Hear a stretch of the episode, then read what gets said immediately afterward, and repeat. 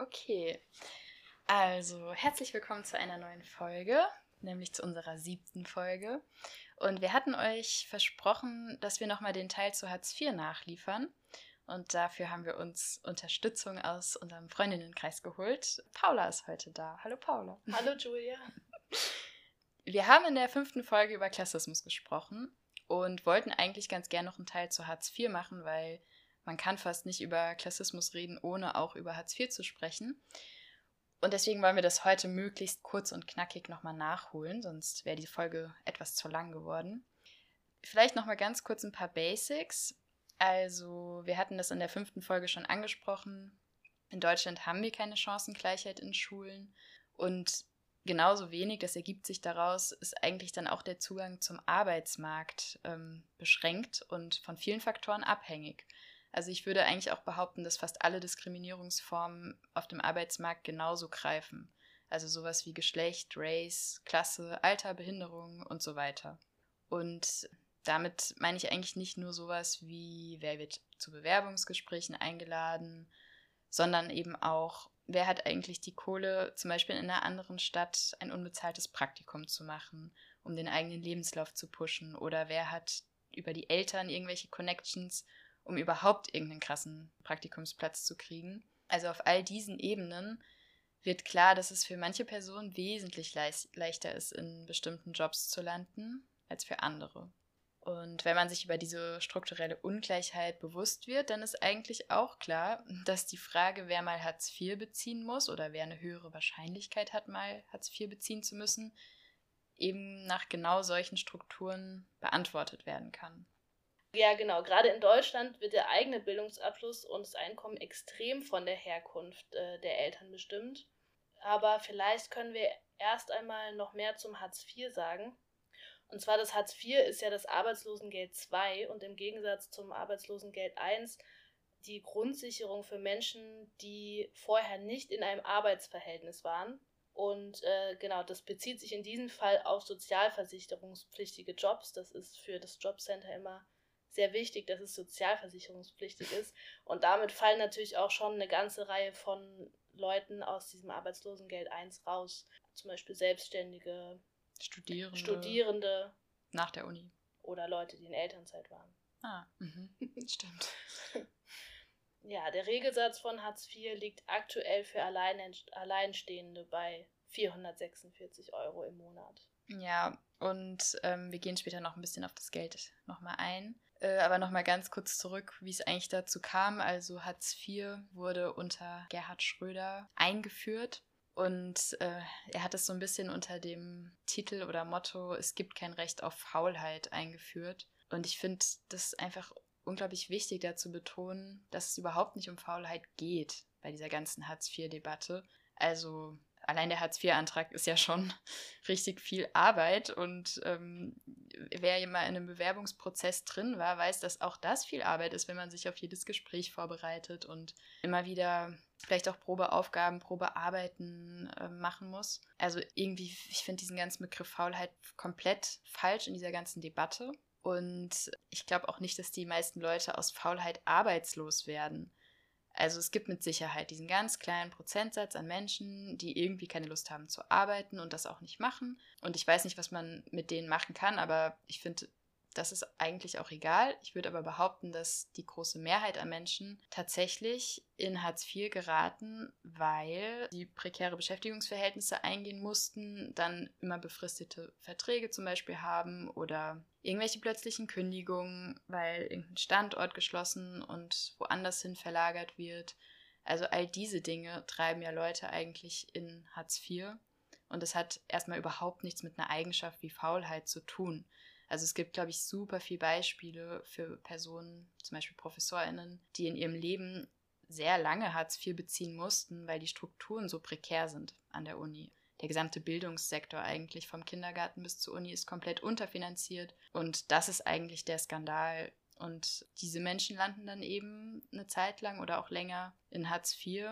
Und ich denke, dass wir jetzt gerade in der Corona-Pandemie ganz gut sehen, wie fragil dieses System auch ist. Ja, und generell, also dieser Satz von Schröder, kein Recht auf Faulheit, ach, ich finde, wenn man sich länger damit beschäftigt, fragt man sich, was soll das überhaupt bedeuten? Also ganz ehrlich, natürlich hat man ein Recht auf Faulheit, also mindestens in seiner Freizeit, wenn man nicht mehr arbeitet abends oder so, darf man auf jeden Fall faul sein. Ähm, man hat nämlich ein Recht auf Feierabend und freie Freizeitgestaltung. Und dass man kein Recht auf einen dauerhaften Faulheitszustand hat, ich weiß nicht. Also, was soll das eigentlich bedeuten? Also, ich glaube, Menschen, die vielleicht wirklich gar keinen Antrieb mehr zu nichts haben und nichts anderes machen können, als nur rumzuliegen. Also, ich weiß nicht, ob die Menschen sogar besondere Hilfe bräuchten und vielleicht Depressionen haben. Und ich finde einfach diesen Satz, kein Recht auf Faulheit, so unangemessen. Also selbst Menschen, die eine Depression haben, haben ein Recht auf ihre Krankheit. Das ist ja egal, keine Ahnung was. Also man merkt einfach, es ist eine Riesenideologie, die dahinter steckt und nichts mit der Realität zu tun hat. Ja, vor allem, weil es ja auch die Idee dahinter ja so ein bisschen ist, dass Faulheit was ist, was Leute ihr Leben lang haben oder sind oder so. Und anstatt halt zu sehen, dass es auch natürlich Leute gibt, die halt in Phasen ihres Lebens darauf angewiesen sind, äh, Unterstützung vom Staat zu bekommen und halt eben nicht arbeiten können aus irgendwelchen Gründen und Faulheit sozusagen, wie Schröder das darstellt, ja irgendwie sowas ist, was Leute irgendwie ihr Leben lang haben oder so, anstatt halt zu sehen, dass es bei jedem Menschen in seinem Leben Phasen gibt, in denen man faul ist oder weniger produktiv oder nicht arbeiten kann. Und oft aber ja eigentlich auch nicht aus der Person heraus, sondern meistens ja. eben aus diesen Umständen, die einen in solche prekären Verhältnisse drängen. Ja. Genau, und dieses Stereotyp von dem faulen Arbeitslosen, das ist natürlich auch insofern einfach richtig gefährlich, weil es äh, Leute hart am Existenzminimum kratzen lässt und eigentlich die Leute permanent um ihre Existenz bangen. Und jetzt gerade wurde der Regelsatz ja um 14 Euro erhöht, was natürlich bei äh, 446 Euro einfach auch nicht viel ist. Und ja, jetzt gerade in der Corona-Krise eigentlich Sozialverbände auch fordert, dass man den Satz um 200 Euro erhöht. Mhm. Weil gerade diese 14 Euro Erhöhung ist ja auch insofern ein Witz, weil was soll man sich von 14 Euro im Monat jetzt zusätzlich kaufen? Also natürlich bedeutet es für Familien unter Umständen schon einfach enorm viel Geld, so 14 Euro. Aber es ist natürlich in der Summe einfach gar nicht viel Geld, was dann dabei rauskommt. Jeder kriegt eine Maske im Monat. Ja, genau. Allein diese Masken oder zum Beispiel auch die Schnelltests. Alleine so ein Test kostet halt 4 oder 5 Euro. Und dann hast du von 14 Euro den gerade mit drei Schnelltests gekauft. Also ich meine, das ist natürlich irgendwie schon für jemanden, der wenig Geld hat, das ist schon viel, aber es ist tatsächlich, wenn man wirklich am gesellschaftlichen Leben teilhaben möchte, einfach super wenig Geld insgesamt. Mhm. Und innerhalb von diesem Hartz-IV-Regelsatz ist es ja so, dass 5,08 Euro sind für das Essen berechnet. Pro Tag. Pro Tag, genau. Ja. 5,08 Euro pro Tag. Und genau, es gibt ExpertInnen, die ganz klar belegen, dass es unmöglich ist, sich mit diesem Hartz-IV-Satz gesund zu ernähren. Ja, wir verlinken euch da noch einen Text aus der Taz, wo das nochmal aufgelistet wird. Außerdem ist der Freibetrag für Nebeneinkommen auch super gering. Also man darf, während man Hartz IV bezieht, eigentlich kaum nebenbei arbeiten. Also man hat 100 Euro Freibetrag, der Rest wird abgezogen. Das heißt, wenn man einen 400-Euro-Job vielleicht nebenbei machen will, weil man den vielleicht sowieso vorher gemacht hat, wenn man jetzt Studierende war, oder einfach die Möglichkeit hat, sowas nochmal anzunehmen, um sich diesen Regelsatz, der zu niedrig ist, ein bisschen aufzubessern, wird einem einfach fast alles bis auf 100 Euro abgezogen. Und andere Leistungen sowie Kindergeld werden auch mit dem Hartz-IV-Satz nochmal verrechnet. Also im Prinzip wird man in dieser Zeit auch dazu gezwungen, einfach nichts zu tun, was auch irgendwie vollkommen toxisch ist, wenn man sich das überlegt. Und natürlich kommen auch diese Sachen hinzu, dass es einfach durch diese Stigmatisierung, dass man ähm, wenn man jetzt sich auf eine Wohnung bewirbt, zum Beispiel in Frankfurt, und dann die Gehaltsnachweise mitliefern soll. Also kein Vermieter nimmt ein. Da bin ich mir fast sicher, dass es kaum jemanden gibt, der, der da offen ist und einfach sagt, ja, das ist okay und normal, dass man mal eine Zeit lang Unterstützung braucht und wenigstens bekomme ich dann meine Miete, weil das Amt zahlt ja, sondern alle denken sofort, oh mein Gott, Hartz IV, so einen Arbeitslosen, so einen faulen Arbeitslosen will ich nicht in meiner Wohnung haben. Genau, und daran zeigt sich ja, dass es vor allem eine Stigmatisierung ist und ein Stereotyp, weil gerade wenn jemand Hartz IV bezieht, ist ja sozusagen die Miete gesichert. Also eigentlich wäre ja. das aus Vermieterinnenperspektive sogar, die Miete ist sicher. Es ist auf jeden Fall klar, dass, dass jeden Monat die Miete reinkommt. Und es liegt sozusagen nur an diesem Stereotyp, dass gedacht wird, die Leute kriegen irgendwie ihr Leben nicht auf die Reihe oder so. Ja. Mm, genau, und um nochmal darauf zurückzukommen, was du gesagt hast mit dem, dass man eigentlich schon fast dazu ähm, angeleitet wird, nichts zu tun. Es ist ja gerade für Menschen, die in schlecht bezahlten Jobs oder die geringfügig beschäftigt sind, so, dass ähm, sie dann trotz Arbeit nicht über das Existenzminimum hinauskommen. Wenn sozusagen alles, was sie zusätzlich verdienen, auch noch abgezogen wird. Das heißt, dass sie irgendwie arbeiten, geringfügig beschäftigt und schlecht bezahlt und dann sozusagen noch das Hartz IV damit verrechnet wird. Und dann lohnt es sich einfach finanziell gar nicht überhaupt zu arbeiten, sondern dann kann man auch gleich bei dem Hartz IV bleiben und auf die geringfügige Beschäftigung verzichten. Mhm.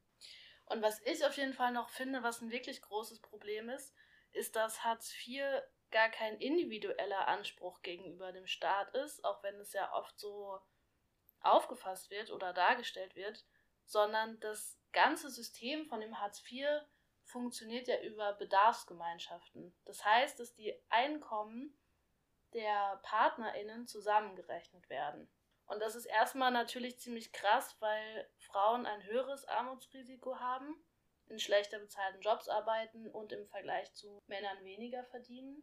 Und durch dieses äh, System von den Bedarfsgemeinschaften werden Frauen dann materiell abhängig gemacht von ihren PartnerInnen. Das Einkommen wird einfach zusammengezählt und dann wird der Bedarf ermittelt. Und ähm, genau, was sozusagen eigentlich das Problem daran ist, dass natürlich gar nicht geregelt ist, wie innerhalb dieser Bedarfsgemeinschaften das Geld verteilt ist. Und natürlich kann es sein, dass der Partner oder die Partnerin so viel Geld verdient, dass für beide eigentlich ausgesorgt ist. Aber es ist ja gar nicht gesagt, dass es dann auch bei der jeweiligen Person oder bei beiden auch irgendwie ankommt. Und mhm. dazu kommt natürlich auch, dass die Logik, die dahinter steht, eigentlich auch extrem heteronormativ ist. Also die Frage, wer hier für wen zu sorgen hat und wer als Bedarfsgemeinschaft zählt oder nicht, mhm. Ist natürlich auch richtig krass. Also zum Beispiel, dass, also dass eigentlich der Staat in diesem Sinne festlegt, wer für wen sorgen soll und wer für wen sorgen kann und wer, ja, wer sozusagen nicht als eine Bedarfsgemeinschaft zählt. Beispielsweise ist es bei uns in meinem Haushalt so, dass wir mit zwei Bedarfsgemeinschaften leben und es entlang von Kleinfamiliengrenzen. Also das heißt, nicht der ganze Haushalt sorgt füreinander, was ja in in Wohngemeinschaften ähm, auch der Fall sein könnte, sondern es wird einfach entlang von den Kleinfamiliengrenzen gezogen und innerhalb dessen haben die Leute füreinander zu sorgen. Und ob das wirklich gemacht wird, ist ja sozusagen gar nicht klar. Also ob das bei den, bei den einzelnen Personen ankommt oder nicht, ist ja überhaupt gar nicht gesagt. Stimmt eigentlich, da habe ich noch gar nicht dran gedacht. Ich finde es auf jeden Fall generell super krass, dass du, wenn du jetzt, sagen wir mal, du hast so ein ganz altes Sparkonto oder so, und du ziehst jetzt mit deiner, ich sag mal, Partnerin zusammen und die Person braucht aus irgendwelchen Gründen Hartz IV, dann kann es einfach sein, dass du dein altes Sparkonto, was du seit 10, 15 Jahren hast, jetzt aufbrauchen musst und für die Person mitsorgen musst, weil ihr zufällig halt irgendwie sowas wie eine Partnerschaft habt. Mm, und ich frage mich eigentlich auch, wie man das, wie man das dann am Ende wirklich nachweisen kann, dass man eine Bedarfsgemeinschaft und nicht zum Beispiel eine WG ist, wo dann jeder finanziell unabhängig sein darf. Und ich könnte mir vorstellen, dass zum Beispiel ein gemeinsames Kind eigentlich, dass man da gar nicht drum herum kommt, zu sagen, dass man eine Bedarfsgemeinschaft ist. Ja. Also ich wette, das wäre so ein ganz konkreter Grund, dass man einfach eingestuft wird als Bedarfsgemeinschaft. Also ich kenne das tatsächlich schon auch, also ich kenne tatsächlich schon auch Fälle, wo das trotz gemeinsamen Kind nicht als Bedarfsgemeinschaft durchgegangen ist, aber das ist dann schon mit sehr, mit wirklich auch Kontrollen verbunden. Ja, krass. Dass halt geguckt wird, wer schläft zusammen, wer teilt sich den Kühlschrank und so. Also wirklich schon wirklich Eingriffe in so sehr privaten Raum. Ja, und selbst wenn man sagt, ja, wir haben eine super tolle Partnerschaft, wir haben ein gemeinsames Schlafzimmer, wir haben ein Kind, kann man ja trotzdem sagen, wir wollen, dass unsere Finanzen getrennt sind. Ja. Und das ist doch so ein wichtiges Voll. Recht auch. Und ich meine, es ist ja auch krass zu sagen, ja, wir teilen ein Schlafzimmer, deswegen muss die andere Person in jeder Hinsicht für die andere Person aufkommen, finanziell. Also es ist ja einfach, ja, auch schon ziemlich absurd. Ja, also auf jeden Fall irgendwie ein krasser Skandal, wenn ich mir so recht überlege. Ja, und andererseits finde ich halt, also sozusagen natürlich von dieser Wohngemeinschaft her gedacht, aber es ist natürlich auch in dem Fall, wo wirklich Familien zusammenleben und es gibt ein Einkommen, was die Familie ernähren könnte, aber es gibt trotzdem einfach auch Gewaltbeziehungen innerhalb der Familie. Ich meine, es ist ja auch eine Illusion zu denken, die Familie sorgt jetzt wirklich total für mhm. alle Mitglieder dieser Familie, sondern es ist ja ganz offensichtlich, dass gerade in der Familie Frauen und auch Kinder auch Gewalt ausgesetzt sind. Also es ist ja auch natürlich nicht so, dass jetzt alle irgendwie auf jeden Fall füreinander sorgen. Das ist ja auch ein Bild von Familie, was einfach gar nicht der Realität entspricht. Mhm.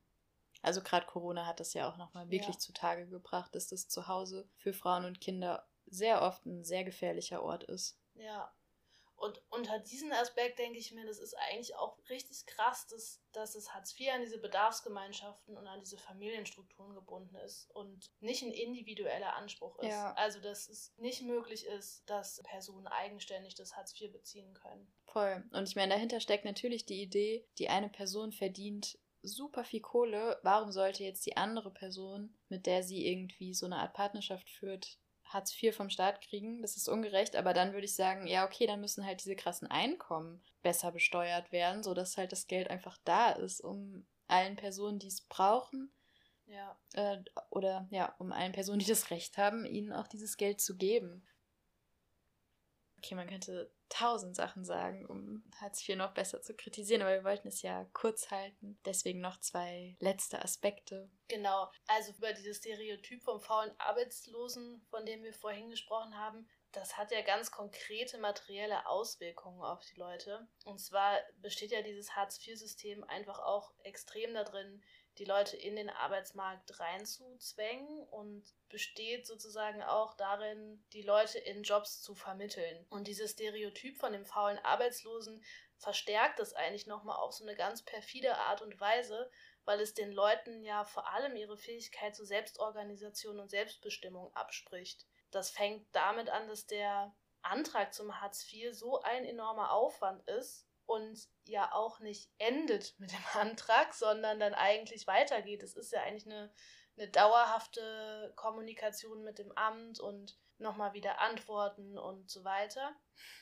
Und ähm, genau, es geht dann aber immer noch weiter auch mit dem Anspruch des Staates. Das Hartz IV ist ja insofern nicht bedingungslos, weil es halt eben an diese Bedingung geknüpft ist, dass man einen Job annimmt. Also es besteht die ganze Zeit darin, die Leute anzuregen, wieder in den Job reinzugehen, was aber dann in der Praxis dazu führt, dass die Leute jede als zumutbar empfundene Arbeit annehmen müssen mhm. und es für das Jobcenter eigentlich auch völlig irrelevant ist, was das für eine Tätigkeit ist. Hauptsache, es ist halt eine sozialversicherungspflichtige Tätigkeit und dann sind die zufrieden. Und ob das jetzt irgendwie im Interesse der Person liegt oder in deren Biografie passt oder so angemessen bezahlt ist, dass es auch für die Person zumutbar ist, ist dem Jobcenter halt egal. Ja. Und dazu kommt dann noch, also die Ablehnung von den Jobs, die einem vorgeschlagen werden, kann dann wiederum zu Sanktionen oder Kürzungen führen. Das heißt, die Leute werden quasi gezwungen, die Arbeitsvorschläge auch anzunehmen. Ja, und das ist eigentlich im Prinzip ein Arbeitszwang. Bis vor zwei Jahren war es tatsächlich noch so, dass man, wenn man dreimal so ein Jobangebot abgelehnt hat, also einen Vorschlag, das ist noch nicht mal ein Angebot, und das kann wie gesagt alles sein. Es hätten die absurdesten Jobs zu krassen, also super schlecht bezahlte, mit langen Pendelwegen irgendwie sein können. Und wenn man das dreimal abgelehnt hätte vor zwei Jahren, dann hätte es sein können, dass man einfach überhaupt kein Geld mehr bekommt. Also wirklich 0 Euro. Für die Miete, für alles nichts mehr. Und das wurde vor zwei Jahren etwa oder vor anderthalb Jahren tatsächlich vom Bundesverfassungsgericht gekippt, weil ähm, die RichterInnen dort gesagt haben, dass es überhaupt nicht mit dem deutschen Grundgesetz vereinbar diese 100% Arbeitslosengeld können einem nicht mehr abgezogen werden und jetzt dürfen tatsächlich noch 30% abgezogen werden, wenn man eben so einen Arbeitsvorschlag einfach ablehnt und keine gute Begründung dafür hat. Was eigentlich ziemlich krass ist. Also das ja, Resultat davon ist halt einfach, dass man Menschen mit diesen Mitteln in super prekäre Jobs zwängt und ja, im Endeffekt treibt Hartz IV wirklich massenhaft Leute in schlecht bezahlte Jobs und begünstigen damit ja sogar noch Unternehmen, also ArbeitgeberInnen, die zum Beispiel auf Kosten ihrer MitarbeiterInnen super hohe Gewinne dann machen können oder die einfach ein total schlechtes Sozialangebot haben. Das finde ich so schade, dass der Staat so ein System eigentlich unterstützt damit. Ja, auf jeden Fall. Man kann eigentlich nur hoffen, dass jetzt in diesem Jahr mit der Bundestagswahl ähm, irgendeine Partei gewählt wird oder mehr zu sagen hat, die mit Hartz IV ordentlich aufräumen will. Also ich glaube, dass natürlich die Linken sowieso, die haben das ja schon immer kritisiert, aber auch die Grünen da einiges machen wollen. Vielleicht sogar die FDP, da bin ich mir gerade nicht sicher. Also da bin ich mir auch nicht sicher, wobei ich mir jetzt bei der FDP auch nicht vorstellen kann, dass die eine Art von bedingungslosem Grundeinkommen fordern. Nee, wahrscheinlich eher nicht.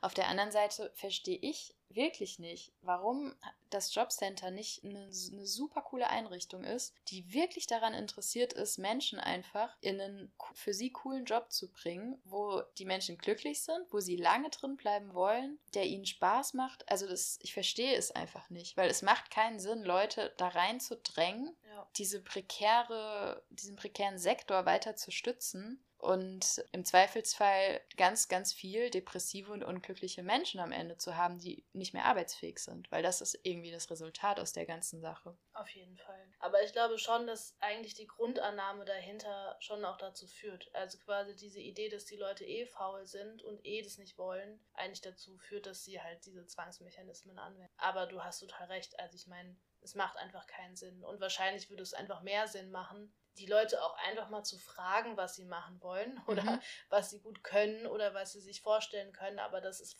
so funktioniert ja auch diese Vermittlung beim Jobcenter. Ja. Sondern du kriegst halt Vorschläge und die passen halt zu einzelnen Aspekten deiner Biografie, aber halt sind meistens einfach ziemlich willkürlich. Ja. Oder halt darauf ausgelegt, dass du halt schnell in diesen Job kommst. Das ist vor allem deren Anliegen halt.